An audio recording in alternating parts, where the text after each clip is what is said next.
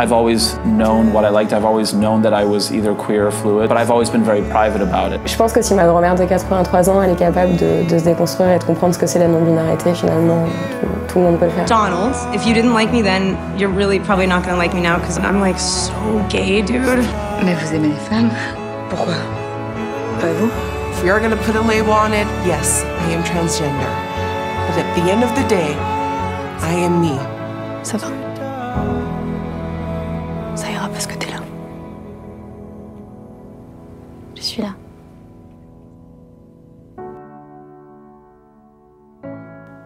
Bienvenue sur The Stories of Us, le podcast queer inclusif suisse qui retrace des parcours de vie de personnes LGBTIQA, dans l'apprivoisement et l'acceptation de leur identité. Je m'appelle Anna et au début de ma vingtaine, j'ai compris que je n'étais pas aussi hétéro que j'aurais pu le penser. C'était le début d'un long chemin d'acceptation, de remise en question, de déconstruction qui s'est enclenché. Parfois difficile, des fois hilarant, souvent déstabilisant, mais toujours animé par cette force de me rendre compte que, que je n'étais pas seule. The Stories of Us est un podcast témoin finalement, celui de cette communauté criant haut et fort son existence et sa diversité.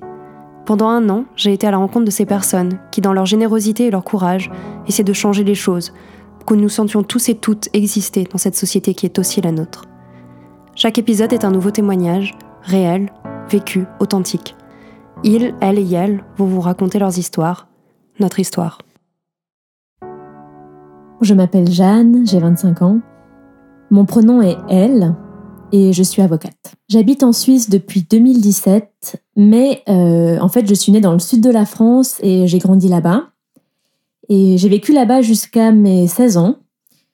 Je viens d'une famille où on parlait pas vraiment de relations amoureuses ou sexuelles, et même mon frère qui, qui est hétéro, il nous parlait jamais de ses petites copines natales, par exemple. Du coup, d'un point de vue affectif et sexuel, je me suis construite de manière assez indépendante de mes parents et de ma famille, et j'ai pas vraiment eu d'influence ni positive ni négative de leur part sur ces sujets. Je me souviens pas vraiment de la première fois où j'aurais entendu parler d'homosexualité ou d'orientation sexuelle, mais j'ai un souvenir de quand j'avais peut-être 9 ou 10 ans, et j'étais chez ma grand-mère et j'étais allée à la bibliothèque du village pour chercher des livres pour m'occuper, et j'avais emprunté un livre pour enfants qui s'appelait, je me souviens, euh, Je ne suis pas une fille à papa. Je me souviens très bien de la couverture. C'était un livre sur une petite fille qui s'appelait Lucie, puis qui avait deux mamans. Et à l'époque, en lisant ce livre, je me souviens très bien que je m'étais dit, tout naturellement, ah ben tiens, peut-être que moi, quand je serai grande, euh, je pourrais vivre avec une autre femme, comme les deux mamans du livre. Et vraiment, je me suis dit ça de manière très très naturelle. Un peu plus tard, quand j'étais ado, disons entre mes 10 et 15 ans, c'était vraiment l'âge de MSN, Live Journal, euh, des forums, des blogs, un peu plus tard Tumblr, tout ça. Et c'était un peu avant que tout le monde ait un profil Facebook avec son vrai nom et son adresse. Et à l'époque, il y avait vraiment une multitude de communautés de personnes euh, anonymes sur tous les sujets possibles et imaginables, par exemple euh, les mangas, la couture, le web design, un peu tout et n'importe quoi. Et moi, je passais énormément de temps sur Internet, sur l'ordinateur familial, et j'étais vraiment dans plusieurs de ces petites communautés qui étaient vraiment très sympathiques. Surtout qu'à l'époque, j'avais pas forcément énormément d'amis à l'école. Et dans ces communautés, souvent, c'était des gens un peu plus âgés que moi et il y avait pas mal de personnes qui se définissaient comme bi, gay, trans aussi. Et d'ailleurs, j'ai rencontré certaines de ces personnes dans la vraie vie et mes parents étaient assez cool sur ça. Et je suis encore en contact avec certaines de ces personnes aujourd'hui. Du coup, j'ai découvert mon attirance pour les filles en même temps que j'ai découvert la sexualité tout court, en fait. Je suis jamais passée par une phase où je me serais considérée comme hétérosexuelle en quelque sorte par défaut. Et comme je fréquentais un milieu ouvert sur ce sujet, que ce soit sur Internet ou, ou même dans la vraie vie à l'école, bah, du coup, le fait d'être avec une autre fille a tout de suite été quelque chose qui était dans mon champ des possibles. Entre mes 11 et mes 14-15 ans, je me suis définie comme bisexuelle. Et depuis mes 15 ans, je me suis définie et je me définis encore comme lesbienne. Il y a un cliché qu'on entend un peu souvent que se définir comme bisexuel est une sorte de phase en attendant d'assumer d'être lesbienne ou gay. Mais moi, je pense pas du tout que c'était le cas à titre personnel. À l'époque, j'avais vraiment sincèrement euh, et authentiquement euh, de l'attirance pour certains garçons. Mais c'est juste qu'ensuite, j'ai arrêté de ressentir ces attirances et le terme de lesbienne me décrit mieux aujourd'hui, mais ça vient pas invalider ce que j'ai pu ressentir avant et ça implique pas forcément que je me décrirais comme ça, comme lesbienne, toute ma vie. C'est quelque chose que je trouve assez fluide. Du coup, je pense pas être née lesbienne, je pense pas être born this way, comme on dit, et bien sûr, je veux pas invalider ni le fait que certaines personnes peuvent se sentir vraiment nées euh, gay ou lesbiennes, et je veux pas non plus invalider l'utilité que ça peut avoir d'affirmer ça, mais dans mon cas, je le vois comme quelque chose d'un petit peu plus complexe et être lesbienne pour moi, c'est pas quelque chose qui serait biologique ou intrinsèque, immuable, c'est plutôt une identité sociale qui est énormément influencée par la façon dont notre société définit les hommes et les femmes de manière très binaire. Être lesbienne pour moi, c'est plus que d'être simplement attirée par le corps des femmes, c'est être attirée par les femmes dans tout ce qu'elles peuvent être, émotionnellement, socialement, politiquement et pas uniquement corporellement. Et toutes ces choses-là, l'émotionnel, le social, c'est des choses très influencées par la société plus que par la biologie. Du coup, je pense sincèrement que si on était dans une société qui était moins binaire, qui cherchait moins à séparer les êtres humains en deux catégories, les hommes d'un côté, les femmes de l'autre, avec euh, chacun ses caractéristiques prédéfinies, bah, c'est très probable que dans une société différente, euh, je me définirais comme bisexuelle ou, pansexuelle, peut-être plus que comme lesbienne, mais ça engage que moi. J'aime pas trop le terme de coming out, d'ailleurs je l'utilise jamais. Je trouve que cette expression implique qu'une personne serait forcément hétérosexuelle jusqu'à ce qu'elle annonce le contraire. Dans un monde idéal, les gens partiraient pas du principe que tout le monde est hétéro par défaut. Mais bon, j'ai bien conscience qu'on n'est pas dans un monde idéal. Mais quand je dis à une personne que je viens de rencontrer que, par exemple, j'ai prévu de faire du vélo ce week-end avec ma femme, je considère pas ça comme un coming out, pas plus qu'une femme hétéro qui dirait qu'elle a prévu de faire du vélo avec son mari ce week-end. Après, c'est probable que mon interlocuteur ait présumé que j'étais hétéro, mais finalement, c'est son problème. Moi, quand j'évoque au détour d'une conversation autour de la machine à café que j'ai une femme ou que je suis lesbienne, je suis pas dans une démarche de coming out, même si j'entends bien que ça peut être perçu comme tel. J'ai assez vite eu des premières expériences avec des filles dès le collège, ce qui correspond à Genève au cycle d'orientation. Rien de vraiment sérieux, mais un peu comme une ado hétéro lambda finalement. Ça a jamais été un souci de parler de mon orientation sexuelle à mes amis, à l'école. Dès mes 12 ou 13 ans, je me souviens l'avoir dit à mes camarades de classe au collège et ça a jamais vraiment été euh, un problème. Et c'était encore moins un problème au lycée, ce qu'on appellerait ici à Genève le collège. Moi, j'étais dans un lycée de centre-ville, dans le sud de la France, plutôt privilégié, plutôt de gauche. Euh, et rien que dans ma classe, il y avait deux filles qui sortaient ensemble. Il y avait une fille qui sortait avec une fille de l'autre classe littéraire. Et il y avait encore une fille qui sortait avec un gars, mais qui se disait ouvertement bisexuelle. Donc j'étais loin d'être la seule à pas être hétéro. Et tout le monde trouvait ça normal, même les profs. Et les deux couples de filles s'embrassaient tout le temps contre le mur avant de rentrer en classe et personne ne trouvait rien à y redire. C'était vraiment génial et à l'époque, on se rendait même pas compte que c'était exceptionnel et que c'était clairement pas comme ça dans tous les lycées de France. Surtout que c'était il y a dix ans. Et je me souviens que juste avant de passer notre baccalauréat, les deux filles de notre classe qui étaient en couple, euh, elles ont organisé une cérémonie symbolique sur la plage où elles se sont mariées sur la plage euh, avec tous leurs potes.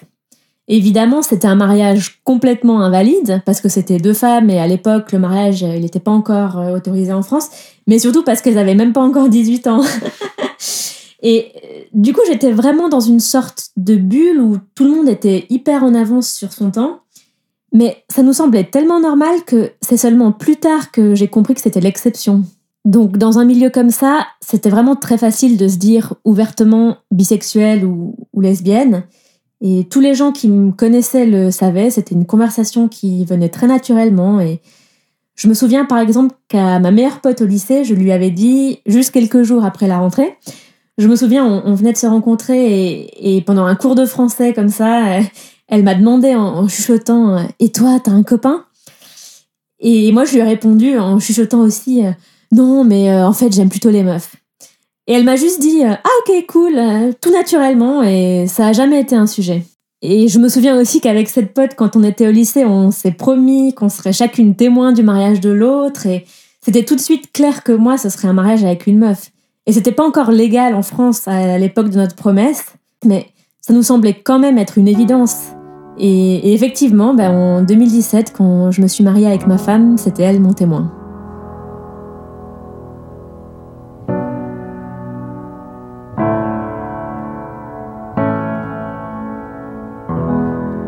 Les seules personnes à qui j'ai pas dit tout de suite que j'aimais les filles, c'était mes parents.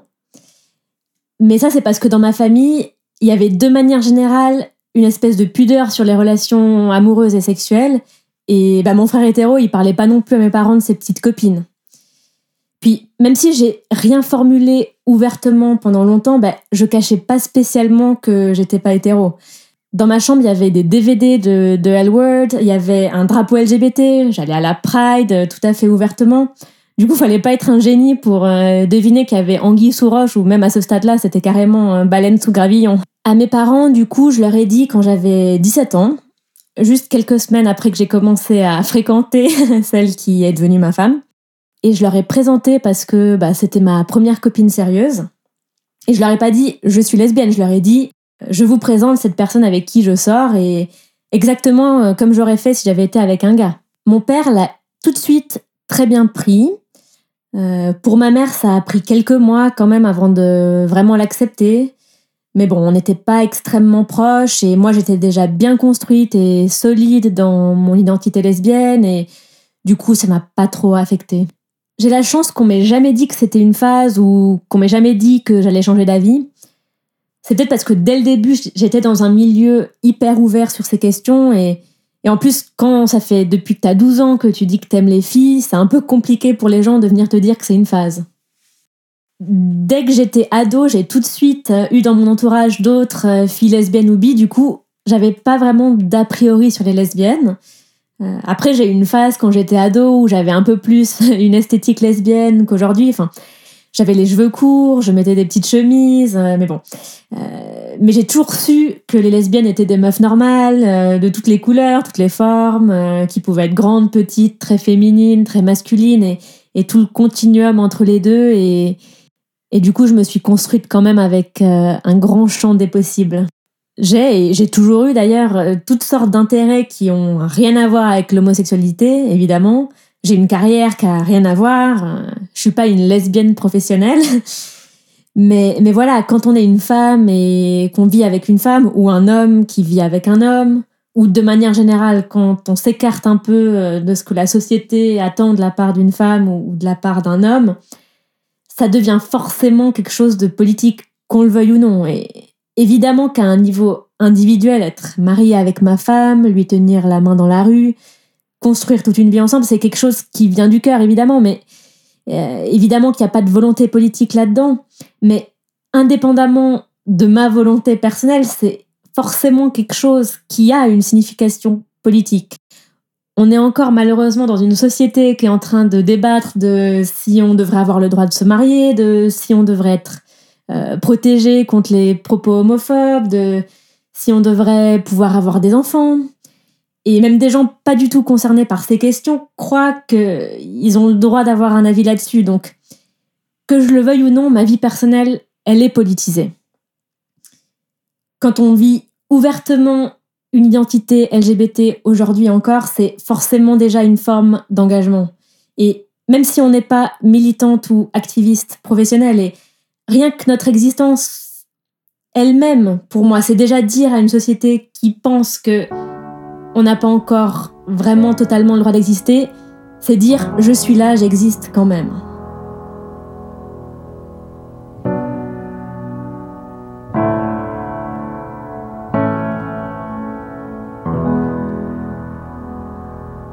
J'ai rencontré celle qui est devenue ma femme quand j'avais à peine 17 ans. En fait, j'étais venue en échange universitaire en Suisse pour deux ans et je l'ai rencontré sur les bancs de l'Uni. Puis après mon échange, on est allé toutes les deux vivre en France et j'ai vécu à Paris pendant trois ans. Et là, je suis à nouveau en Suisse depuis 2017. Et du coup, avant d'arriver en Suisse, j'avais vraiment vécu dans des milieux hyper ouverts. Et quand je suis arrivée en échange dans, dans cette uni catholique en Suisse en 2012, alors que j'avais passé toute ma vie dans des grandes villes françaises hyper gay-friendly, bah, j'étais persuadée que pendant mes deux ans d'échange en Suisse, j'allais les vivre comme une moniale en fait. Et c'était vraiment une surprise euh, de la vie de rencontrer sur les bancs de cette uni euh, une meuf qui est devenue assez vite euh, ma copine et qui est maintenant ma femme. Je me souviens, on s'était rencontrés à l'automne et il y avait des vacances entre le semestre d'automne et le semestre de printemps à l'Uni, ce qu'on appelle l'intersemestre. Et pendant l'intersemestre, moi j'étais rentrée en France voir mes amis et ma famille. Et ma femme était allée en Valais chez sa famille.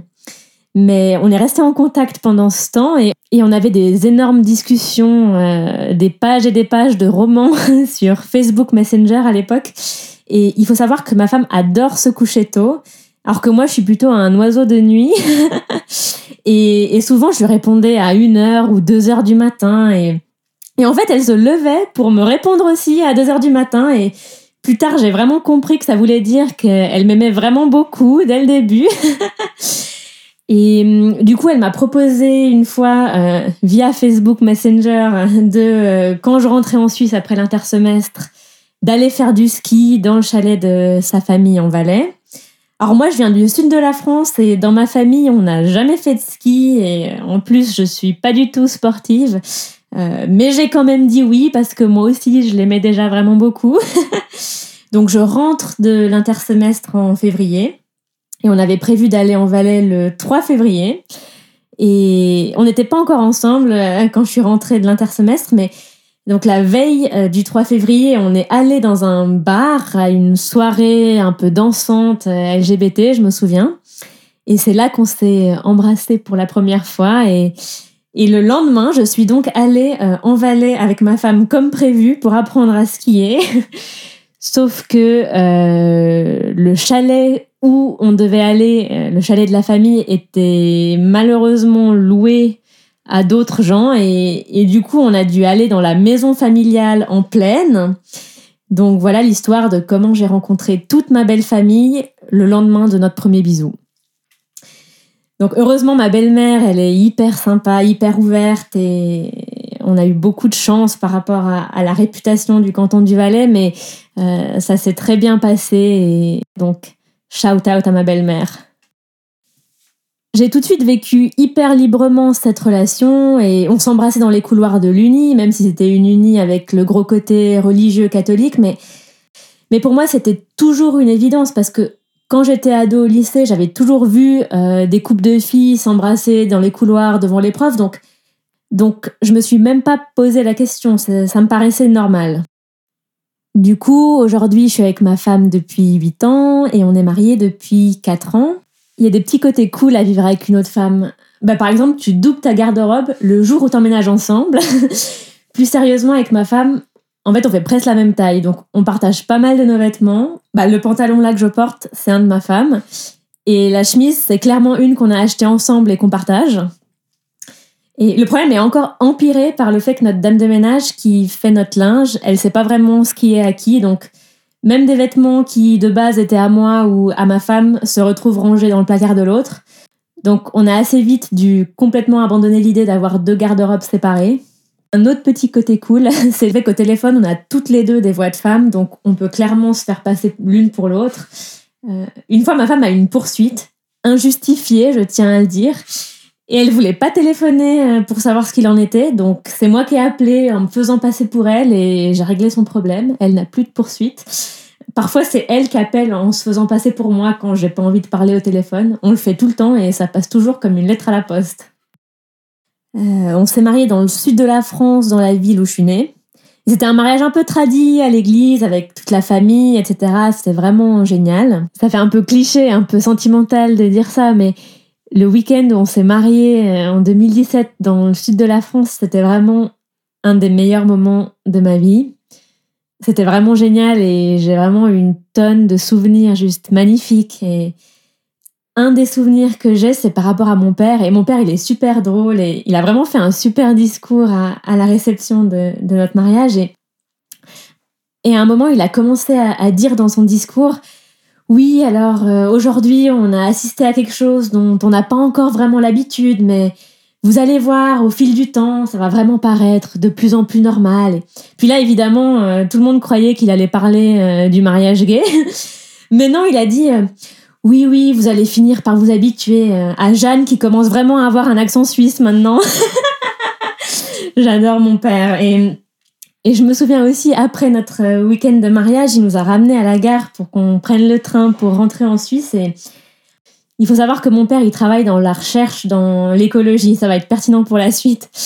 Et, là, juste avant qu'on monte dans le train, et il me dit, euh, tu sais, on dit que dans la vie, un homme, il doit faire trois choses, il, doit accomplir trois choses, euh, construire une maison, planter un arbre et marier sa fille. Et, et maintenant, ça y est, aujourd'hui, j'ai fait les trois.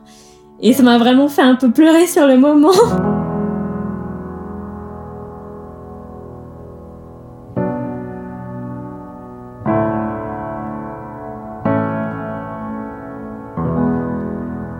Avant de venir en Suisse, je me suis jamais vraiment sentie limitée dans ma vie par le fait d'être lesbienne ou par le fait d'être avec une femme. J'ai toujours été dans des milieux très ouverts, avec une adolescence que j'ai vécue vraiment euh, de manière ouverte et assez tôt des expériences avec des filles. Et j'ai épousé ma femme assez jeune, j'avais 21 ans quand on s'est mariés. Et en France, le mariage, il a été légalisé en 2013, j'avais encore 17 ans. Du coup, le mariage a finalement toujours été légal pour moi depuis que j'étais majeure. J'ai toujours pu me, marier et c'était même possible de se marier à l'église, réformée du coup. C'est ce qu'on a fait comme, euh, comme n'importe quel couple hétéro qui voudrait se marier à la mairie et à l'église. Du coup, c'est un peu compliqué dans un contexte comme ça d'arriver ensuite en Suisse, dans un pays où on n'a pas encore le mariage, pas encore l'égalité des droits. En fait, j'ai l'impression que pas mal de personnes LGBT sont confrontées à l'homophobie, à la transphobie, tout ça quand, quand elles sont ados. Et du coup, elles apprennent assez jeunes à se construire par rapport à ça et elles se font une sorte d'armure un peu. Et moi, j'ai eu la chance du coup de pas devoir faire cet apprentissage-là quand j'étais jeune, quand j'étais ado. J'ai la chance d'avoir eu l'impression de toujours pu vivre librement. Mais du coup, moi, quand je suis arrivée en Suisse à 21 ans, euh, qu'en fait mon mariage était pas reconnu, que j'avais pas les mêmes droits que tout le monde, que j'ai toujours pas d'ailleurs, ça fait un peu un choc existentiel. Et alors évidemment, je suis avocate, donc je connais le droit et intellectuellement, je savais déjà tout ça avant de revenir en Suisse en, 2017, mais le vivre, c'est quand même autre chose. ah ouais, en fait, on est vraiment des citoyennes de seconde zone, quoi. Je suis complètement out dans ma vie à Genève auprès de tout le monde, mes amis, la famille, le travail, etc. En fait, je vis, en comme n'importe quelle personne hétéro mariée. Enfin, tout le monde sait que j'ai une femme, et en fait, j'imagine pas vivre autrement. Par exemple, quand j'ai commencé à travailler pour mon employeur actuel en 2017, euh, j'étais sur le point de me marier quand j'ai commencé. Et du coup, comme n'importe quelle personne qui allait se marier, bah, je l'ai dit à mes collègues, j'ai pu avoir des jours de congé pour mon mariage et, tout ça. Et enfin, à titre personnel, j'arrive pas à concevoir de, de, ne pas être out, même si je comprends évidemment que tout le monde n'ait pas cette chance. Donc, moi, j'ai eu cette chance-là et ça a jamais posé aucun problème. J'ai la chance aussi d'être dans un milieu professionnel et de travailler dans un endroit où il y a beaucoup de jeunes, où les gens sont globalement pas mal ouverts d'esprit et il y a parfois aussi des frontières floues entre le professionnel et le personnel, entre les gens qui sont mes amis, entre les gens qui sont mes collègues et du coup beaucoup de mes collègues sont en fait des amis qui sont devenus très proches et du coup aussi des amis de ma femme donc je me rends compte que c'est pas forcément partout comme ça mais dans mon cas, euh, c'était quand même hyper naturel d'être out au travail, d'être out un peu partout dans ma vie en fait. J'ai jamais eu d'appréhension à en parler, mais même à des personnes euh, à un niveau hiérarchique supérieur, même à mon boss, euh, c'est venu très naturellement et j'ai eu de la chance que personne n'ait jamais eu aucun souci à ce sujet. Mais euh, finalement, même s'il y avait eu un, un souci, c'est pas un endroit où j'aurais voulu travailler à long terme de toute façon. Donc, c'est jamais rentré en ligne de compte de ne pas être out au travail et de ne pas être out en général. Donc voilà, après dans des cercles concentriques un peu plus éloignés, là ça peut être parfois un petit peu plus compliqué et ça peut arriver parfois de vivre des réactions un peu ignorantes, voire homophobes de la part de, personnes qui sont pas des amis, qui sont pas même des connaissances, mais qui croisent mon chemin. Euh, je me souviens par exemple, il y a quelques mois, la pharmacienne de mon quartier, ben, j'étais allée à la pharmacie euh, pour chercher de l'ibuprofène parce que ma femme était malade et, et là, la pharmacienne, elle me demande euh, pour qui c'est. Et je lui dis, bah, c'est pour ma femme. Et là, elle me dit, ah, c'est pour votre femme de chambre. Non, non, c'est pour ma femme. Ah, votre femme de ménage. non, non, euh, ma femme, mon épouse, la personne avec qui je partage ma vie. Puis là, elle, elle, me dit Ah, je comprends, c'est pour votre mari. Donc, en 2020, c'est quand même assez choquant d'en être encore là et d'occasionnellement croiser des personnes euh, qui ne conçoivent même pas qu'il euh, peut y avoir des couples de même sexe, qu'il peut y avoir des personnes LGBT. Euh. Ça existe encore en 2021, malheureusement, de vivre un peu des moments comme ça.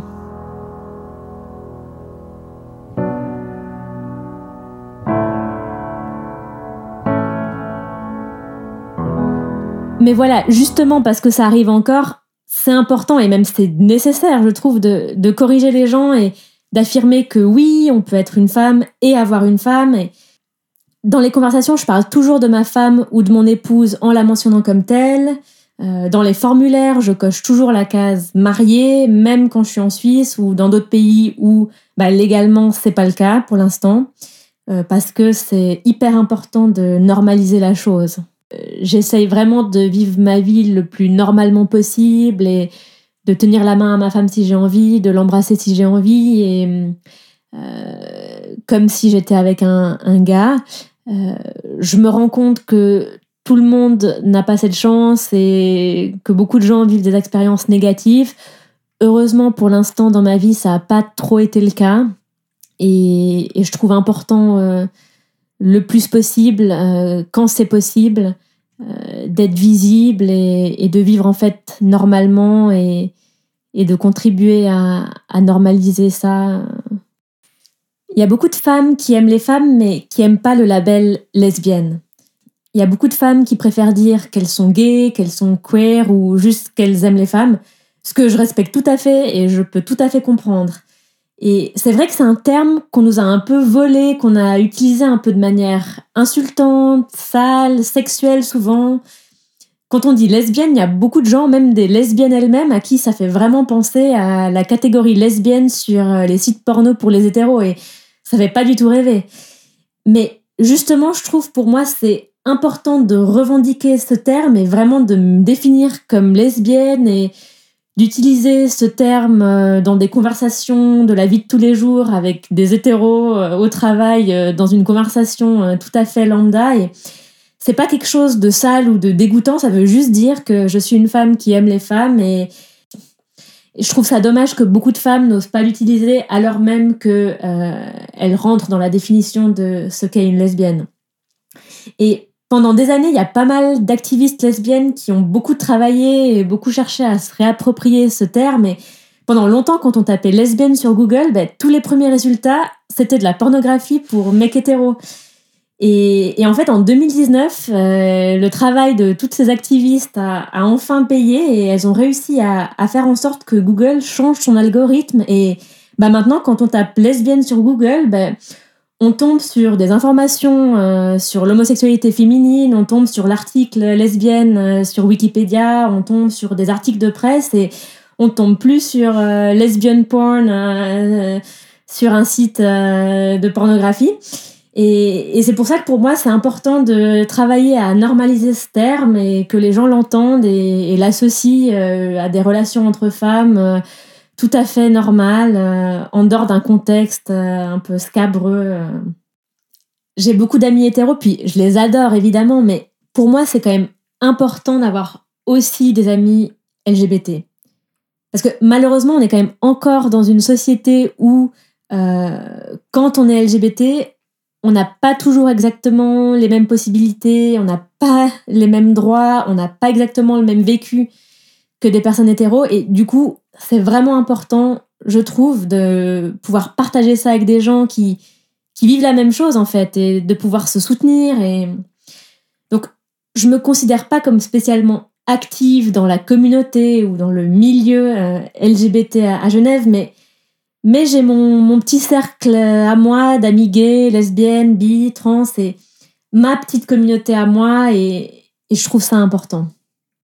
Pour moi, la culture LGBT, la culture queer, c'est une espèce de monde un peu alternatif où il n'y a pas de modèle unique euh, et obligatoire de ce qu'il faut être ou de ce qu'il faut faire. Euh, c'est un petit peu un monde où finalement, quel que soit ton genre, homme, femme ou personne non binaire ou toute autre identité, euh, tout le monde peut s'habiller librement, tout le monde peut avoir des relations avec une personne librement, quel que soit son genre, et un monde où on peut avoir des vraies relations égalitaires, euh, indépendamment des rôles de genre, en fait. Et euh, un monde où on pourrait se marier librement ou choisir de ne pas se marier, de choisir de d'avoir une famille, de faire famille un peu indépendamment d'un modèle traditionnel hétéronormé. Et, et je trouve que déjà quand tu es une personne LGBT, automatiquement, rien que existence même, elle brise déjà par elle-même une norme sociale qui est hyper puissante, euh, qui est la norme de l'hétérosexualité. Et une fois que tu as brisé cette norme hyper puissante, que tu franchi ce pas, bah, d'un coup, ça devient beaucoup plus facile, presque anodin de briser plein d'autres normes. Et je sais pas, de par exemple mettre du rouge à lèvres si t'es un mec, ou de dire que tu veux pas d'enfant, ou de décider que tu veux pas être monogame, ou un petit peu tout ce que tu veux. Et ça donne une liberté qui est assez folle, paradoxalement. Parce que. Alors, c'est vrai que quand on est LGBT, quand on est queer, on a moins de liberté, certes, dans le sens où ben, on a encore moins de droits et moins de reconnaissance, mais dans la mesure où on rentre de base pas, de toute façon, dans les cases qui nous permettraient euh, d'obtenir cette reconnaissance, ben, on va assez naturellement pouvoir commencer à se poser la question de savoir dans quelle case nous on voudrait rentrer indépendamment d'un modèle préétabli et, ou dans quelle case on voudrait au contraire pas rentrer et ça de manière très très libre. Donc, donc paradoxalement, c'est une culture et une identité qui ouvre énormément le champ des possibles. Du coup, ouais, la, culture queer, c'est vraiment pour moi un champ des possibles, un champ des possibles infini en termes d'expression de, genre, de modèles de relations. Et, et tout ça, c'est vraiment très très important pour moi. Et, et je pense que c'est quelque chose que même les personnes hétéros devraient pouvoir appliquer dans leur vie et, dans leurs relations. C'est vraiment quelque chose qu'on peut apporter au monde en fait.